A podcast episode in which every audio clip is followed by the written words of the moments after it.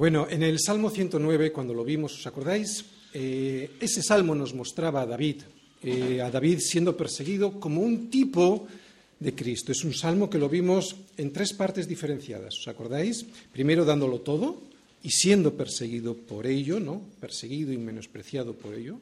En segunda parte vimos del Salmo 109 cómo mostraba las consecuencias del justo juicio a aquellos que menospreciaban eh, o que despreciaban lo que Cristo vino a darnos. Y en la tercera parte vimos protegiendo a aquellos que sí habían aceptado su misericordia. Y era una misericordia que se daba por amor de su nombre, no en base a nuestras propias justicias. Protección dada en una cruz a través de su sufrimiento. Vamos a recordar algunos versículos de ese Salmo 109. En el principio decía, me devuelven mal por bien y odio por amor. Y casi al final, en el versículo 25, dice, yo he sido para ellos objeto de oprobio. Me miraban y burlándose, meneaban la cabeza. O como lo hemos leído en alguna, alguna vez todos nosotros en dos de los evangelios, ¿no? Y los que pasaban le injuriaban meneando la cabeza. ¿Y quiénes son los que pasaban? ¿Te lo has preguntado alguna vez? Porque los que pasaban injuriándole y meneando la cabeza, esos, esos fuimos todos nosotros. Todos estábamos allí en la cruz, meneando la cabeza y deseando su mal. ¿Por qué? Porque a lo largo de nuestra vida ninguno de nosotros, en cuanto nos dijeron que Jesús era el Señor, quisimos a un Señor así gobernando nuestra vida. Yo no sé cuántos de los que Jesús sanó mientras Él estuvo en la tierra y que luego le dieron la bienvenida en Jerusalén con hojas de palma, yo no sé cuántos de esos estuvieron ante Pilato gritando, crucifícale. Probablemente alguno habría, ¿eh? Pero de lo que sí estoy seguro es que a todos los que le gritaban, Él los vino a salvar. Me devuelven mal por bien y odio por amor. Dice David como un tipo de Cristo en el Salmo que, hemos visto, en el Salmo 109. Y esto fue así desde el principio, incluso desde antes de nacer Jesús fue perseguido por Herodes. E incluso poco tiempo antes de ser llevado a la cruz, ante unos judíos que insistían en que les revelase si él era o no el Cristo, Jesús les dijo, yo y el Padre uno somos. Eso es algo que hoy vamos a ver profetizado en el Salmo 110. ¿Y qué pasó entonces cuando Jesús les dijo, yo y el Padre uno somos? Pues que le quisieron volver a apedrear. Y Jesús les respondió, muchas buenas obras os he mostrado de mi Padre, ¿por cuál de ellas me apedreáis? Pues por ninguna. Por ninguna, sino por decirles la verdad, yo y el Padre uno somos. Por eso me devuelven mal por bien y odio por esta revelación de Cristo a su pueblo de que el Padre y Él eran el mismo, profetizada ya mil años antes en el Salmo que hoy vamos a, ver, a predicar, era la verdad que ellos no querían escuchar. Por decir la verdad es por lo que le subieron a una cruz. Por decir la verdad es por por lo que le mataron. Y por decir la verdad es por lo que a nosotros nos van a perseguir. Pero Jesús nos enseña que lo vimos en el Salmo 109, que pudiendo haberse vengado, y él siendo Dios podía haber hecho descender a los ángeles para que le, para que le defendiesen, ¿no? Justamente además. Pero dejó la respuesta a su padre, ¿no? Y eso es algo que vimos en el Salmo 109, eso es algo que nos enseñaba el Salmo 109 también, ¿no? Y fue su obediencia al Padre, pudiendo haber desobedecido, fue su obediencia al Padre la que nos trajo la bendición. ¿Te das cuenta lo que trae la bendición a nuestra vida? La obediencia al Señor. En pago de mi amor me han sido adversarios, mas yo oraba. Me devuelven mal por bien y odio por amor, dice David, como un tipo de Cristo en el Salmo 109. Y es que escuchar la verdad, que es escuchar a Cristo, es muy difícil de escuchar. ¿Y por qué será esto así? A ver, ¿por qué pensáis que escuchar la verdad que es Cristo es tan difícil de escuchar? Pues evidentemente por nuestra naturaleza caída. Porque nadie quiere a un Señor sobre su vida, nadie quiere a nadie que le esté diciendo lo que tiene que hacer. En definitiva, porque nadie quiere a Jesús como su rey en su vida. Por eso, y debido a esta naturaleza caída, esta caída que tenemos, ¿no? Y que lo vemos en, nuestra, en, nuestra, en nuestro actuar diario y nos damos cuenta. Por eso, antes de poder aceptar a Jesús como Rey y como Señor, necesitamos nacer de nuevo. Necesitamos ser transformados. De ahí la introducción al Salmo 110 que vimos hace dos domingos. Sin la, la regeneración de nuestra naturaleza caída, nadie sobre esta tierra podrá ver y mucho menos aceptar lo que hoy David nos va a mostrar en el Salmo 110. ¿Y qué es esto? Pues que si Él no es nuestro rey, tampoco podrá ser nuestro sacerdote, o sea, nuestro intercesor frente al Padre, sino que será nuestro juez. Y lo que os acabo de decir es el resumen prácticamente en una línea del Salmo 110. Solo aquel que se rinda a la verdad, que es Cristo, podrá ver lo que ahora en el Salmo 110 se nos va a mostrar. Porque es imposible poder ver lo que ahora vamos a leer si no estamos, o mejor dicho, si estamos rendidos a un mundo lleno de mentiras. Por eso Jesús le decía a Nicodemo que debía nacer de nuevo. Y es que si no nos pasará lo que les pasaba a los judíos egoístas, que querremos un Salvador, ¿quién no quiere un Salvador, verdad? Pero no un Señor que nos gobierne. De hecho, ellos estaban esperando un Salvador, pero vieron a Jesús como Señor y no, les, y no le querían. Querremos un Mesías que nos salve del yugo romano que tenemos en este mundo, pero no uno que sea el Señor de nuestras vidas y al que hay que obedecer. Querremos que un sirviente, un sirviente como el que quería el ladrón en la cruz, ¿os acordáis? Que le dijo, primero bájame de aquí y luego yo ya veré qué hago contigo. A diferencia del otro que reconoció que por sus propias culpas estaban en esa situación, por eso se merecían lo que tenían. Es imposible ver a Dios, es imposible ver a Dios rendidos a las mentiras de este mundo. Solo rendidos a la verdad de la Escritura, que es Cristo, podremos ver lo que antes no veíamos. Que Cristo es el Señor, que Él es el Rey, y que sólo así podrá ser nuestro defensor y sacerdote. Y que si eso no es así, lo que será es nuestro juez. Y eso es lo que vamos a ver hoy en el Salmo 110. Así que después de un salmo de bondad, y de sufrimiento, Salmo 109, lo que ahora vamos a ver es al Mesías con poder tomando su reinado. Es un salmo mesiánico, es un salmo mesiánico que lo podemos dividir en tres partes. Fijaros, la primera, lo que dice Dios Padre de Jesús como rey, versículos del 1 al 3. Lo que dice Dios Padre de Jesús como sacerdote, versículo 4. Y lo que dice Dios Padre de Jesús como juez. Versículos del 5 al 7. Salmo 110, versículos del 1 al 7. Yahvé dijo a mi Señor, siéntate a mi diestra hasta que ponga a tus enemigos por estrado de tus pies.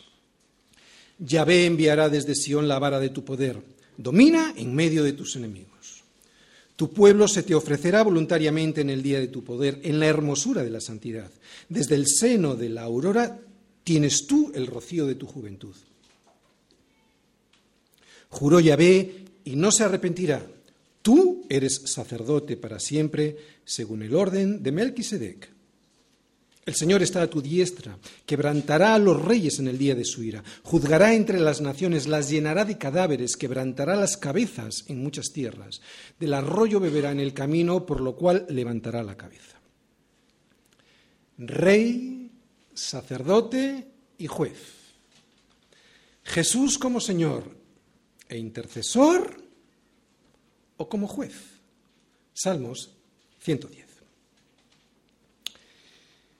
Como Señor, como Rey, nos gobierna a todos, a nosotros y al resto del mundo, aunque a veces, y debido al desorden que nos rodea, no lo aparenta, ¿verdad?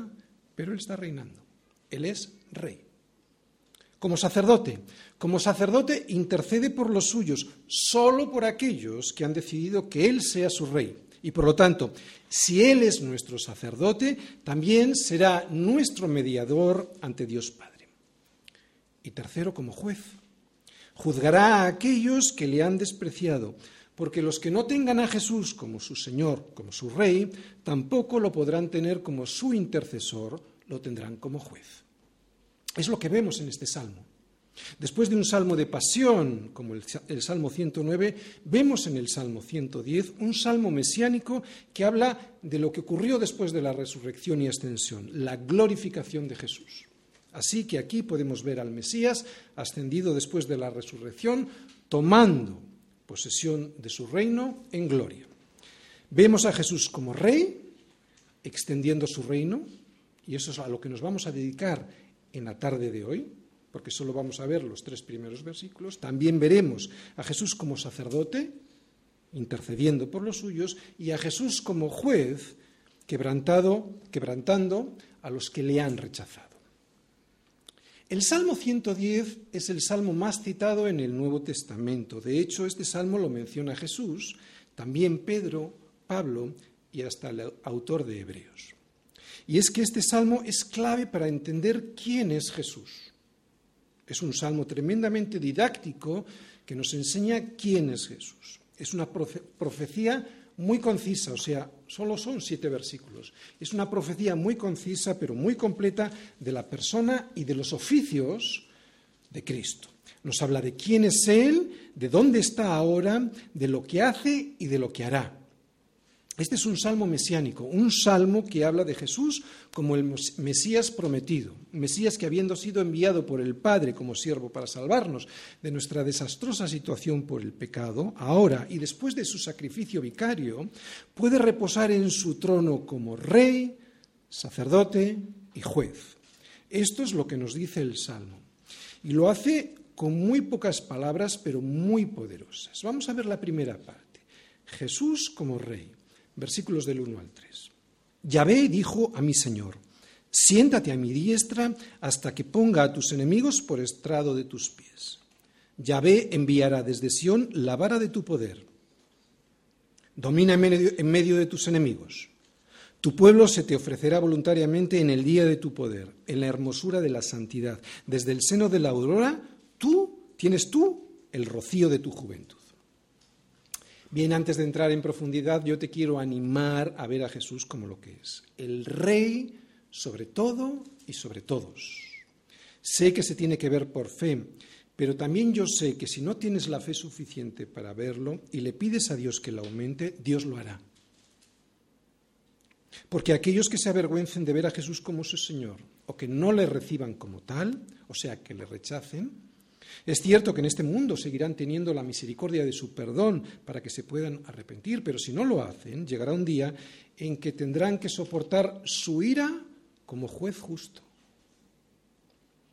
El reino de los cielos se ha acercado, dijo Jesús, ¿verdad? Es cierto que a veces parece que su reino no va a triunfar. No hay nada más que ver las noticias de este mundo para pensar que, Cristo nunca logrará tener a sus enemigos por estrado de sus pies, ¿verdad? Pero es que todavía no ha llegado ese momento. El momento en el que el Señor tendrá a sus enemigos por estrado de sus pies todavía no es ese momento. Estamos en otro momento. Es en el momento de la extensión de su reino. Y su reino no ha dejado de extenderse por, todo el mundo a lo largo de los siglos. Fijaros, ni las persecuciones más crueles de la historia, ni las críticas de algunos muchos filósofos, ni el totalitarismo de algunos regímenes, ni los ateos de todos los ámbitos han conseguido jamás derrocar al rey, ni tampoco han podido darle solución al problema más grande que tiene el hombre. ¿Cuál es? Su pecado. Ese que intenta, o ese que produce que intentemos todos destruir a nuestro prójimo y a nosotros mismos. ¿no? Por eso, aunque te dé la sensación de que este mundo no está gobernado por el Señor, no te dejes engañar. Cristo avanza. Él reina hoy y Él reinará por los siglos de los siglos. No te dejes engañar. Cristo avanza y su iglesia está fuerte. A veces no lo parece, no lo parece, ¿no? Una iglesia fuerte porque es perseguida o porque a veces estamos distraídos con tonterías, pero Cristo vive y reina, y reina en el mundo y lo hace también sobre su iglesia. ¿De acuerdo? Bien, antes de volver a escuchar a Dios mismo decirnos, eh, al Padre, decirnos que ha puesto a Cristo a su diestra, que es lo mismo que hacerlo su igual, ¿no? Por eso mataron a Jesús. ¿Por qué mataron a Jesús? Porque él se hacía igual a Dios. Antes de volver a verlo en profundidad, semejante declaración que vamos a ver en el versículo 1, quiero animarte a que seas un discípulo de Jesús y no solo un creyente. Y también quiero animarte a que formes parte de su iglesia. Toma la decisión, si todavía no eres parte real de la iglesia, de que lo hagas así, porque su iglesia es fundamental para que crezcas como discípulo. Puede que no como creyente, de hecho hasta por internet puedes ser un creyente. Pero para ser un discípulo es necesaria la iglesia, ¿no? Y tú ya sabes que se crece como Hechos 2.42, perseverando en la doctrina de los apóstoles, en la comunión unos con otros, en el partimiento del pan y en las oraciones, y eso es la iglesia. Para que crezcas, pero también para que puedas defenderte, ¿no? Para que puedas protegerte de qué? Pues del sistema de valores de este mundo que siempre intentará engañarte. Y si no estás en la iglesia, lo tiene muy fácil Precisamente por eso necesitas la iglesia. Y su iglesia te dice hoy que te va a costar, no te puedo engañar. Te va a costar ser discípulo, sí, pero mucho más te va a costar no serlo. Te va a costar a tus hijos, tu salud y sobre todo te costará tu alma. Te va a costar ser perseguido por los tuyos, ¿no? Y humillado por los que creías tus amigos. Sí, es cierto, nos ha ocurrido a muchos. Pero mucho peor que esa persecución será el quebranto que proporcionará la ira de Dios en el día en el que Él juzgará todas las cosas. Además, ¿qué hay mejor que el amor de un rey que murió por ti para protegerte, para proteger tu corazón del sistema de valores de este mundo, para proteger tu corazón y el corazón de los tuyos? Por lo tanto, no desprecies ese amor que quiere dar protección a través de la Iglesia a los tuyos, que siempre, siempre ese corazón siempre se equivoca cuando anda fuera de la voluntad de Dios. Otra vez, tenemos, aunque seamos creyentes, cuando andamos fuera de la voluntad de Dios, nuestro corazón siempre se equivoca. No hay lugar más seguro para nosotros que estar en el centro de la voluntad de Dios. Y para eso necesitas la iglesia, claro. Te va a costar disciplinar tu vida y luchar contra la tentación. Claro. Pero ¿qué es lo que te ha traído hasta el día de hoy seguir la corriente cada día más desorientada, cada día más perdida de este mundo? Te va a costar tomar la cruz y seguirle, cierto. Pero si no lo haces, las consecuencias serán mucho peores. Porque el yugo de este mundo no es nada fácil y mucho menos es ligera su carga. Te lo vuelvo a decir. El yugo de este mundo. Puede que la cruz sea difícil de tomar pero el yugo de este mundo no es nada fácil y mucho menos es ligera su carga. Es terrible el engaño del sistema de valores de este mundo. Todo esto te va a costar, sí, lo sé. Estar en la iglesia y servir a este rey, sí. Pero deshazte de tus dioses y haz a Cristo el rey de tu vida. Hazlo porque si no lo haces así, tu vida será un erial. ¿Sabes lo que es un erial? Un campo abandonado sin que nadie lo cultive, o sea, sin dar fruto. Un desierto. Hazlo porque si no lo haces así, tu vida fracasará. En todo lo importante fracasará. Y serás considerado su enemigo allí. O sea, fracasarás aquí y serás considerado su enemigo allí. Y estarás puesto por estrado de sus pies. Dice el Señor que cualquiera de vosotros que no renuncia a todo lo que posee no podrá ser mi, discípulo. Uh. Pero, ¿de verdad piensas que se está refiriendo a vender todo lo que tienes? ¿De verdad alguien puede pensar que se trata de dinero? No. El contexto del pasaje en el cual Jesús está hablando, a lo que Él se está refiriendo, es a que debes amarle más a Él que a tu familia. Se está refiriendo a cargar con tu cruz y seguirle muriendo a todo, o sea, renunciando a todo. ¿Qué es morir a todo? ¿Qué es renunciar a todo? Pues muriendo a tus deseos, para que ahora sean sus deseos los tuyos. Eso es renunciar a todo lo que posees, entregándolo. ¿Qué más? Pues muriendo a tu tiempo, para que ahora todo lo que hagas con ese tiempo tuyo sea para Él, para darle la gloria a Él. Eso es renunciar a todo lo que tienes, a todo lo que posees, entregándolo. Muriendo a tus recursos, que ya no son tuyos, sino de Él. De hecho, ¿alguien piensa que esos recursos alguna vez fueron suyos? ¿Cómo viniste? ¿Y cómo te marchas? Eso es renunciar a todo lo que posees, entregándolo todo, ¿no? Muriendo a tus recursos, muriendo a tus sueños, porque ya no son tus sueños, sino los de Él, para que esos sueños o los confirme o los destroce. Si es necesario, claro que sí. Eso es renunciar a todo lo que posees, entregándolo. Sé que esto no se predica hoy en muchos sitios, pero son esas tus posesiones y son esas las posesiones que Jesús dice que tienes que renunciar a ellas para seguirle. ¿Estás entendiendo lo que es renunciar a todo? Es la única manera de poder hacer un rey. O sea, que Él sea un rey de verdad en tu vida. Un rey que vamos a ver reinando en el versículo 1. Versículo 1. Yahvé dijo a mi Señor, siéntate a mi diestra hasta que ponga a tus enemigos por estrado de tus pies. Muy bien, inspirado por el Espíritu Santo, David está viendo a Jesús y lo está viendo en su resurrección cuando después de su sacrificio es recibido por el Padre. Y es un decreto de Dios Padre. Dos puntos. ¿Cuál es este decreto? Cristo es rey. ¿Lo creas o no? ¿Y ya sabes lo que es un decreto? Un decreto es una orden inapelable. Así que Cristo es rey y reina, lo crea el mundo o no lo crea. Esto es lo primero que vemos en este versículo. En los Evangelios y durante el ministerio terrenal del Señor vemos muchos momentos en, la vida de Jesús en el que los sacerdotes, los ancianos, los saduceos, los escribas, los fariseos, en general los ancianos, los, principales de los judíos, le hacían muchas preguntas para tentarle y así sorprenderle en alguna palabra que le hiciese caer y poderle apresar acusándole de blasfemo delante del pueblo. Pero sabemos que nunca pudieron hacerlo. Primero, porque oyéndole se maravillaban y terminaban por dejarle. Y segundo, y más importante, porque todavía no había llegado su hora. Y esto lo quiero remarcar.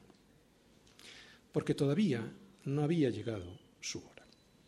Él tenía el control de los tiempos. ¿Entiendes lo que es esto para tu vida? ¿Qué seguridad me da a mí, por lo menos, esto? Aunque las situaciones que me rodeen a veces parece que se escapan del control de Dios, ¿no? No hay nada más que ver lo que ocurre en el mundo, lo que ha pasado, por ejemplo, en estos últimos días en Florida, ¿no? con la matanza de esas personas en la discoteca, o en Londres con el asesinato de la diputada, o esta misma semana en Oriente y en África tantos asesinatos de cristianos hermanos nuestros, y comprobar el horror que significa esto, que alguien mate a otro por no pensar como él, aunque nos dé la sensación de que todo esto está, se escapa del control de Dios, no es cierto. Todavía no es el momento en el que Cristo va a poner a sus enemigos por estrado de sus pies. ¿De acuerdo? No ese es el momento. El Señor tiene control de todo. Cristo siempre tiene todo bajo su dominio. Y esto ha de servirnos de ánimo, en unos momentos en los que a los cristianos nos están persiguiendo por todo el mundo, aunque de hecho siempre nos han perseguido. Si uno estudia la historia, el cristiano siempre ha estado siendo perseguido. Hoy, en, hoy, en, Oriente, por ejemplo, es una persecución física, pero en Occidente es prima sobre todo una persecución moral, ideológica, psicológica y mediática. Es sobre todo una persecución social. ¿Para qué te persiguen socialmente? te lo digo esto para que te animes. El Señor reina, ¿de acuerdo? ¿Por qué crees que te persiguen socialmente? socialmente? Pues para apartarte de la defensa de la verdad, para también dejarnos callados, para acobardarnos, para que ni se nos ocurra presentar la verdad que es Cristo. Pero quiero que recuerdes este versículo, es un decreto de Dios. Él reina, está sobre su trono. Y no es el momento todavía para que ponga a sus enemigos por estrado de sus pies. No es el momento. Por eso descansa en Jesús, porque Él está sentado en su trono y Él tiene el control de todo, aunque como hemos dicho todavía no veamos que tiene a sus enemigos por estrado de sus pies. Decíamos que los judíos siempre intentaban pillar a Jesús y nunca lo conseguían. Pero al final de su ministerio y poco después de la entrada triunfal de Jesús en Jerusalén, cuando fue recibido con palmas como el Hijo de David y bendito el que viene en el nombre del Señor, ocurrió algo que hizo que desistieran para siempre de, para siempre de intentarlo estos judíos, ¿no? de perseguir a Jesús ya definitivamente. ocurrió algo que hizo que desde entonces jamás volvieran a cuestionarle cosas a Jesús. Fue el día en el que Jesús les preguntó a un buen grupo de fariseos que tenía delante la pregunta del millón que nos hace este salmo. Jesús les preguntó diciendo, ¿vosotros qué pensáis del Cristo? Hace dos domingos, en la introducción a este salmo, nos hicimos la misma pregunta que ahora vamos a ver, que Jesús le hace a los judíos. Y la hicimos porque si nosotros no nos hacemos esta pregunta y si no nos la contestamos correctamente, es muy fácil caer en el fariseísmo evangélico, de pensar que a nosotros no nos va a pasar lo mismo cuando resulta que sí, que no sabemos muy bien quién es el Cristo. Y lo confundimos con una sirvienta, en vez de identificarlo con el Señor. ¿Te das cuenta por qué estoy haciendo esta introducción? Él es el Señor, no es mi sirvienta. Y es que incluso aquellos que le recibieron con palmas en la entrada de Jerusalén y que usaban el título correcto de Hijo de David, le decían también, bendito el que viene en el nombre del Señor, incluso ellos no tenían, no tenían el conocimiento correcto, no conocían el alcance y el significado de lo que estaban diciendo y de lo que estaban esperando. Y esto me suena bastante a lo que hacemos muchas veces o a lo que nos pasa a nosotros muchos en las, en las iglesias, ¿no? Que gritando no entendemos lo que gritamos y que cantando no queremos obedecer y mucho menos vivir lo que cantamos. Hijo de David, bendito el que viene en el nombre del Señor. Y resulta que poco tiempo después estaban gritándole, crucifícale, porque es el Señor. Ellos esperaban un líder militar, ¿no? Que solucionase sus problemas con el imperio romano, pero que se encontraron con quién? Con Dios mismo. Se encontraron con Dios mismo y con las exigencias de un reino que en nada se parece a las demandas materiales del reino de este mundo. Por eso estaban confusos. Es lo que a veces pasa con los cristianos. Reciben a un Jesús que no es el verdadero. No, no le presentan al Señor. Y cuando de repente el Señor llega a sus vidas y les pregunta, ¿y vosotros qué pensáis del Cristo? Se confunden, esperaban a alguien que les solucionase sus problemas. Así hemos hecho muchas veces nosotros con Cristo, usarlo para nuestras expectativas terrenales, deseando las cosas que de Dios podemos conseguir en vez de desear al Dios de todas esas cosas. Vamos todos a Mateo 22. Mateo 22 porque allí vamos a ver esta pregunta. Vamos todos a Mateo 22, a Mateo 22, eh, versículos 41 y 46, porque allí, estando juntos los fariseos, Jesús les preguntó diciendo, ¿qué pensáis del Cristo? ¿De quién es hijo? Le dijeron, de David. Él les dijo, pues como David en el Espíritu le llama Señor, diciendo, dijo el Señor a mi Señor, siéntate a mi derecha hasta que ponga a tus enemigos por estrado de tus pies. Pues si David le llama Señor, ¿cómo es su hijo? Y nadie le podía responder palabra, ni osó alguno desde aquel día preguntarle más. Oye, ¿cómo es posible que un hijo se considere el Señor de su padre? Es lo que les está diciendo Jesús. Y ellos entendían perfectamente la aparente contradicción porque en una sociedad patriarcal como la judía era impensable que un hijo fuese el Señor, el jefe de su padre. Era impensable. Como dijimos en la introducción de hace dos domingos, este Salmo 110, por su fuerte peso mesiánico, por su fuerte peso cristológico, siempre ha sido una piedra de tropiezo para los judíos y para todos aquellos que han querido negar la deidad de Cristo y su señorío. ¿no?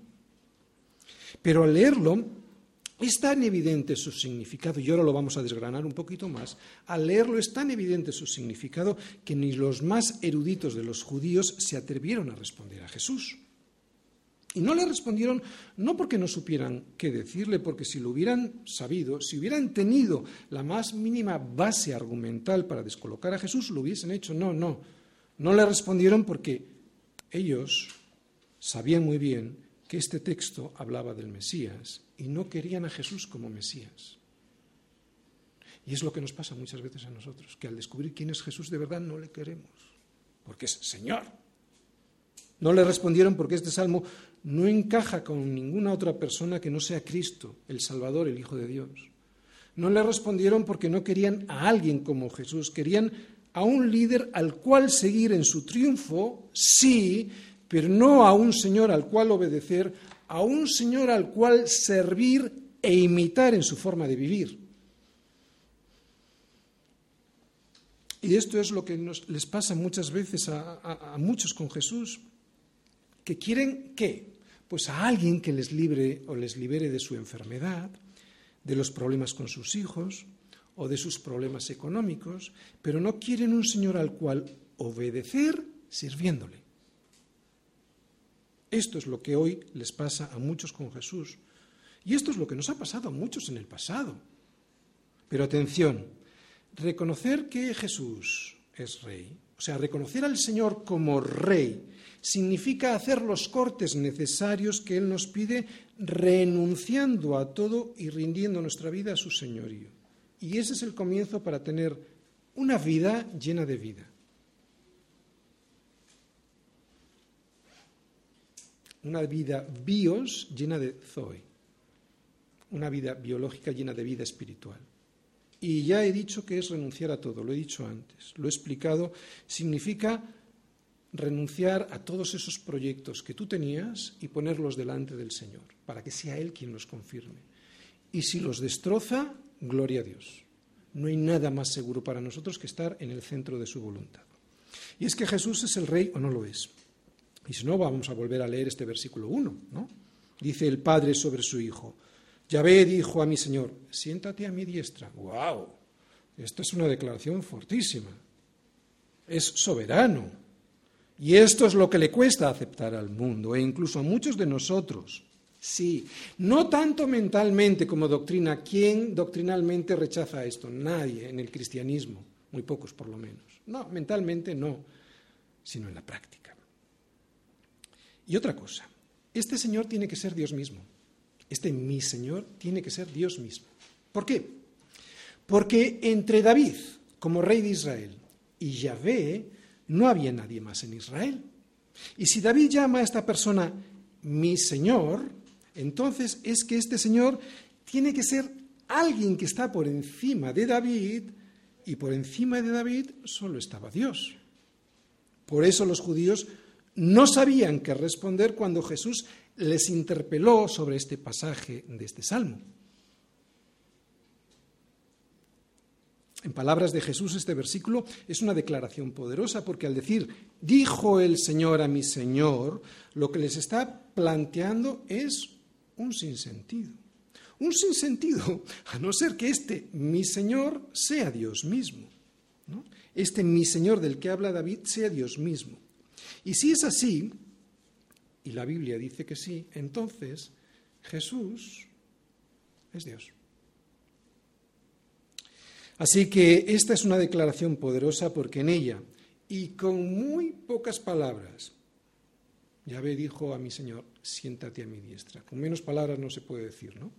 Digo, es una declaración poderosa porque con muy pocas palabras vemos muchas cosas. Por ejemplo, vemos al Padre, vemos al Hijo e incluso podemos ver al Espíritu Santo. Ver al Padre es sencillo, Yahvé. Ver al Hijo también, mi Señor. Pero escuchando la interpretación que Jesús hace de este pasaje cuando él dice que David en el Espíritu lo llama Señor, lo que me muestra también es a la tercera persona de la Trinidad. Así que aquí lo que vemos es al Padre y al Espíritu Santo en perfecta armonía para hacernos saber a todos, a ti y a mí, que Jesús es el Rey y que está sobre su trono y que reina con poder. Es evidente que Jesús es un Rey al que hay que tenerle respeto, es Dios mismo, como para no tenerle respeto. Pero hay algo muy íntimo y muy familiar en este versículo, algo que sin faltarle el respeto al rey, hace que Jesús, incluso sobre su trono, sea alguien cercano. Fíjate, David lo llama mi Señor. Pero solo es mi Señor para aquellos que lo aceptan como rey. Y yo por eso he explicado lo que significa ser un rey y un siervo a ese rey. ¿De acuerdo? Solo es para ellos. Para el resto, para aquellos que no lo acepten como Señor, y esto es muy, wow, es que no hay que aceptarle solo doctrinalmente, ¿de acuerdo? aquellos que no le acepten como Señor real en sus vidas y por mucho que miren para otro lado, el mismo versículo es claro al decirnos que Él tiene unos enemigos y que esos enemigos serán puestos algún día por estrado de sus pies. El Señor tiene dos tipos de enemigos. Vamos a verlo, pues estamos eh, entre ellos. Yo espero que no haya nadie aquí. Los de afuera, que son fácilmente reconocibles e identificables porque rechazan abiertamente al rey y su, soberanía sobre ellos. ¿De acuerdo? Esos son fácilmente identificables. Ellos mismos rechazan a Cristo como rey. Pero los de adentro, que cuesta un poco más identificarlos, pero los reconocemos muchas veces porque no suelen tener fruto. De todas formas, todos tienen, todos ellos tienen un denominador común. ¿Cuál es? Pues la negación o la aversión a los oficios de Cristo. Oficios que se ven muy claramente en este salmo. Y uno de ellos es rey, por lo tanto, señor. Por lo tanto, me hace a mí un siervo. Es la negación o la aversión. Yo no quiero un señor así. ¿De acuerdo?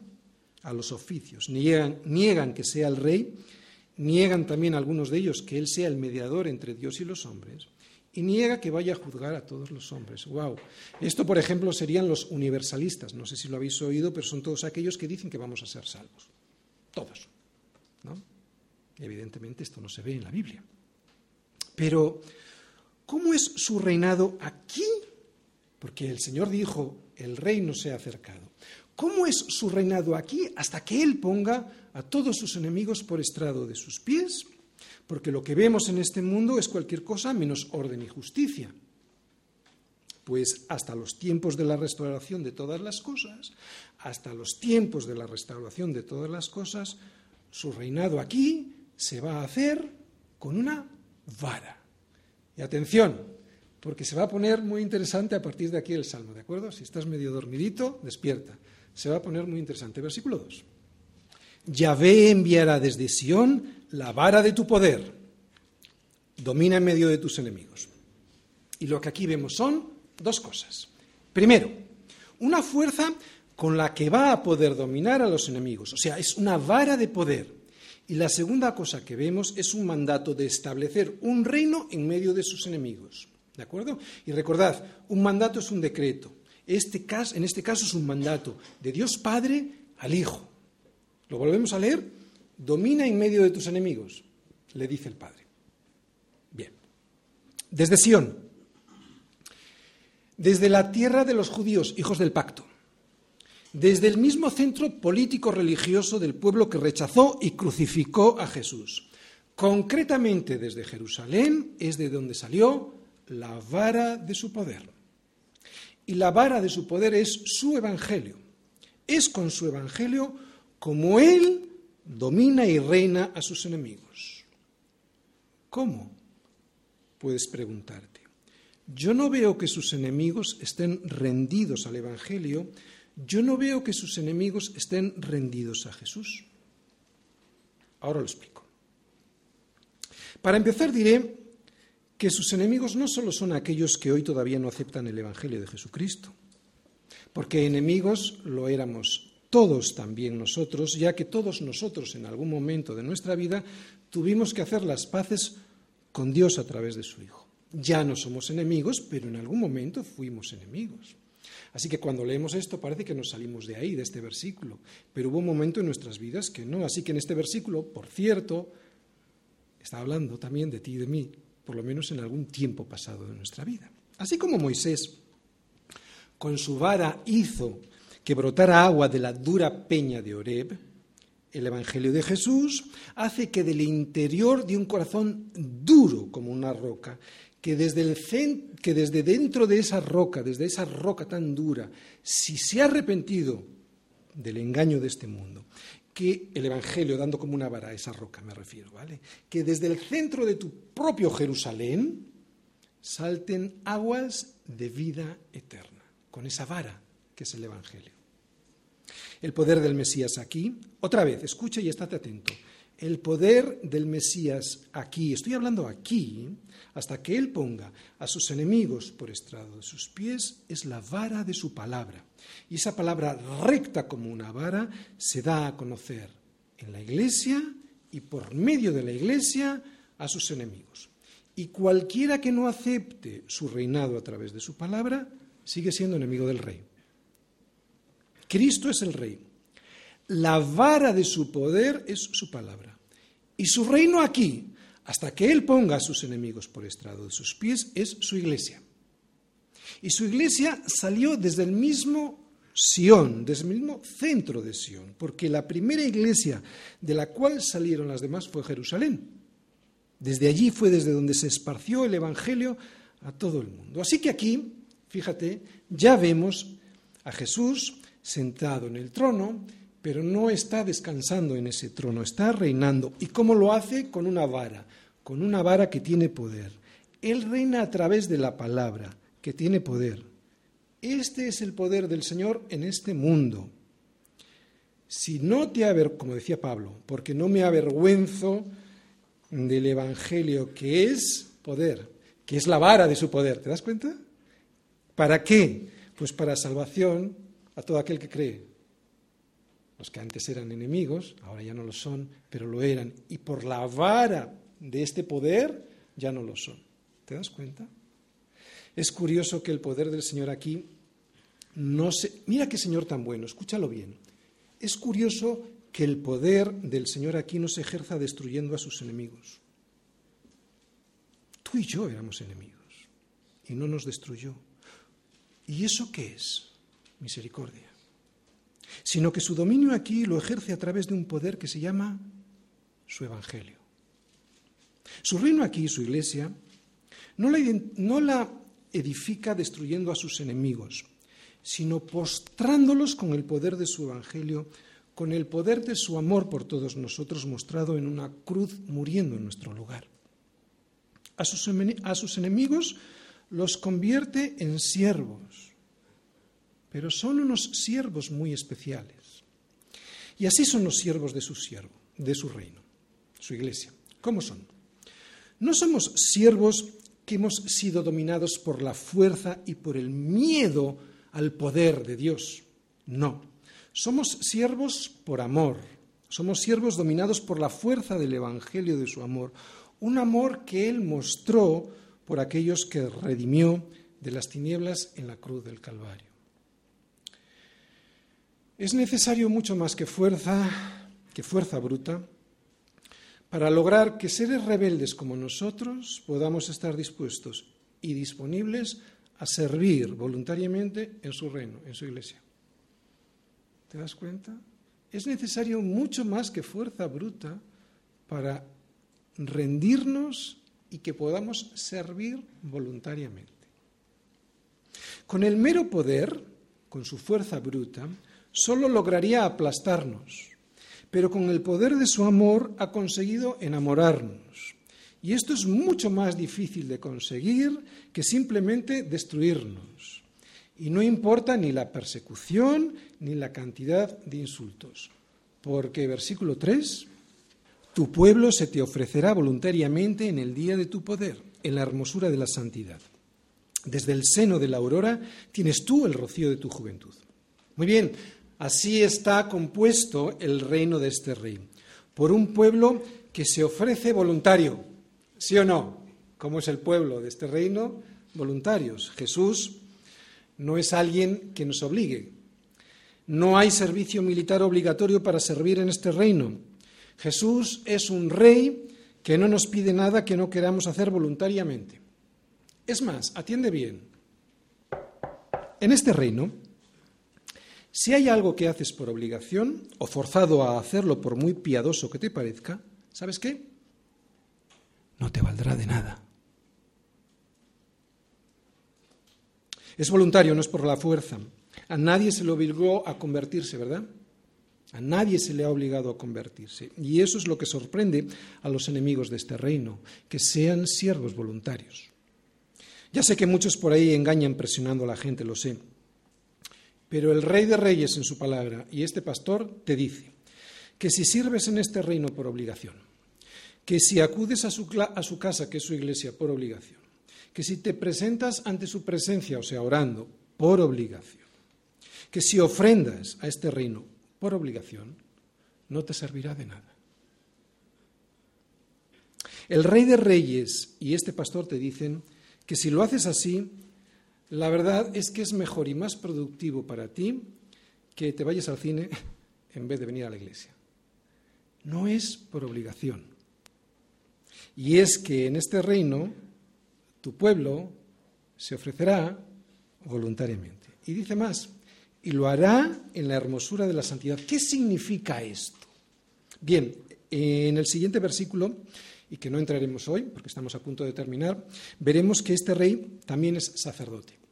Por lo tanto, es normal que sus siervos compartan la misma responsabilidad sacerdotal.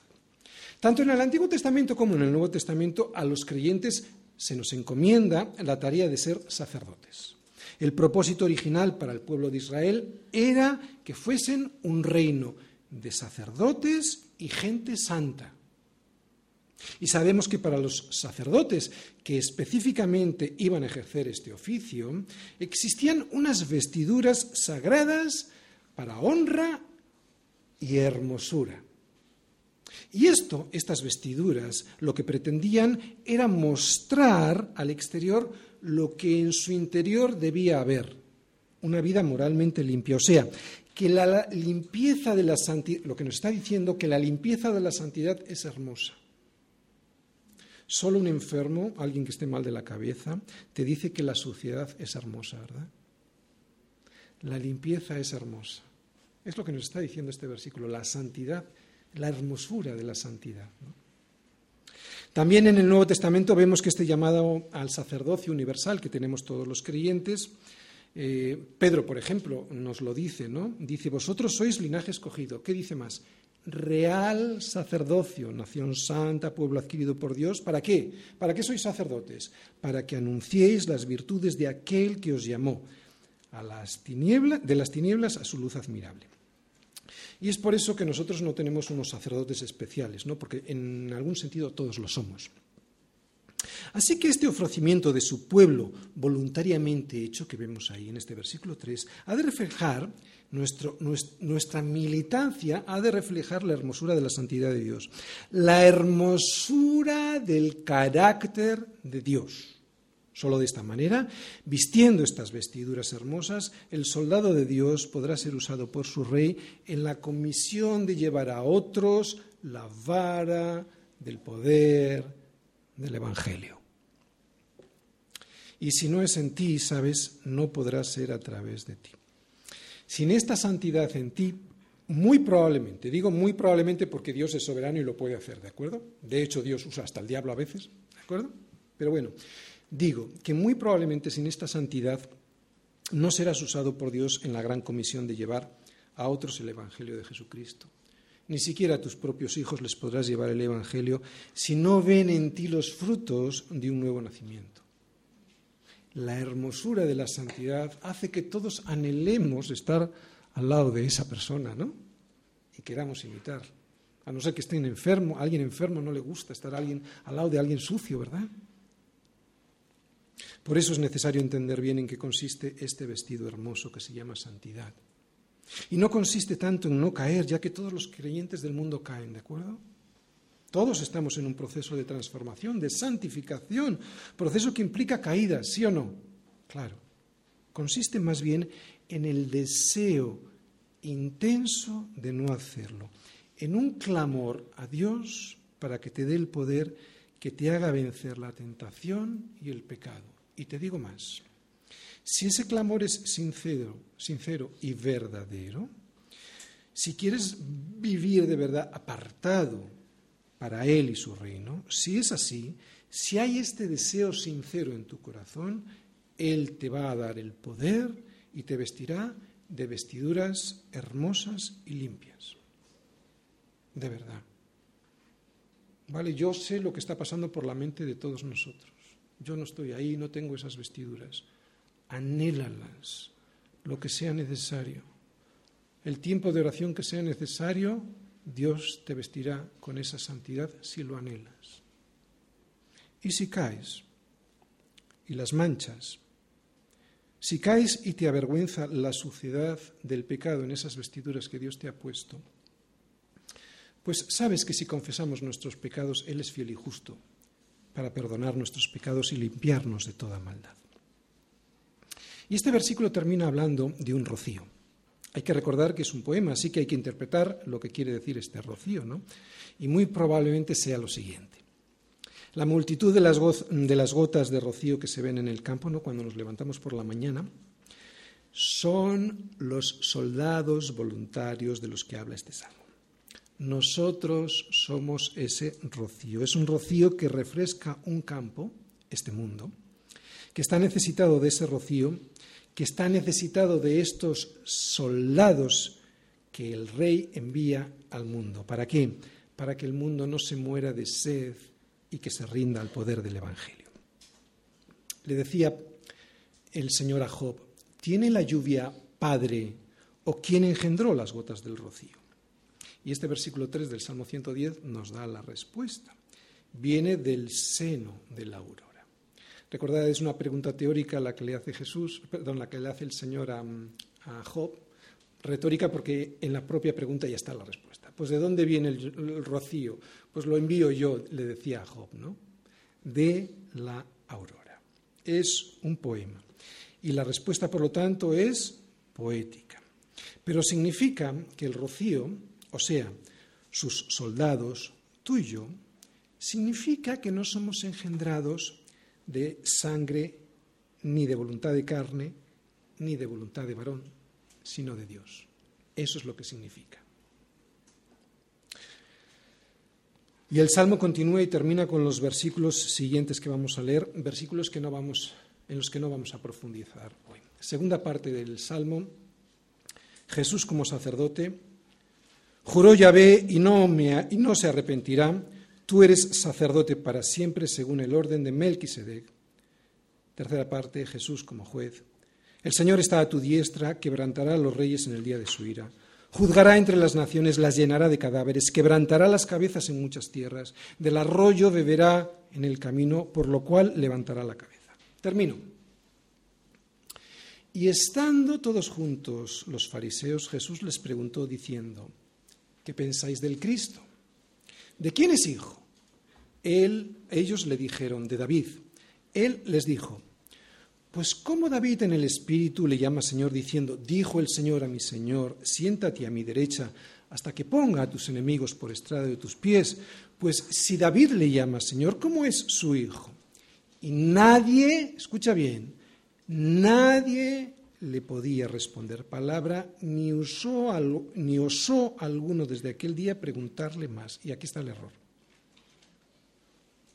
Esta es una pregunta para todos nosotros también. Un corazón soberbio, ante una pregunta como la de Jesús, hará lo que hicieron los fariseos, darse la media vuelta y no querer volver a preguntarle nunca nada más. Esta es la característica de un corazón soberbio. Pero ese sería el mayor error de tu vida, porque lo que realmente necesitas es mirarte en el Evangelio y saber que Él lo ha dado todo para salvarte de ti mismo. Has de mirar en el espejo del Evangelio para saber que Cristo es el Rey y que ese Rey aquí está en guerra hasta que ponga a todos sus enemigos por estrado de sus pies. Pero que esa guerra aquí no es una aquí no es una guerra para destruirte, sino para que con la vara del poder de su evangelio puedas rendirte a su soberanía y así puedas llegar a vivir eternamente. Quiero animarte a seguir al Señor Jesús, porque fíjate, siendo enemigos suyos, no ha hecho con nosotros conforme a nuestras iniquidades, ni nos ha pagado conforme a nuestros pecados, sino que nos ha perdonado y nos ha dado vida eterna. Menudo rey, pero es Señor y no quiere creyentes, quiere discípulos que son siervos.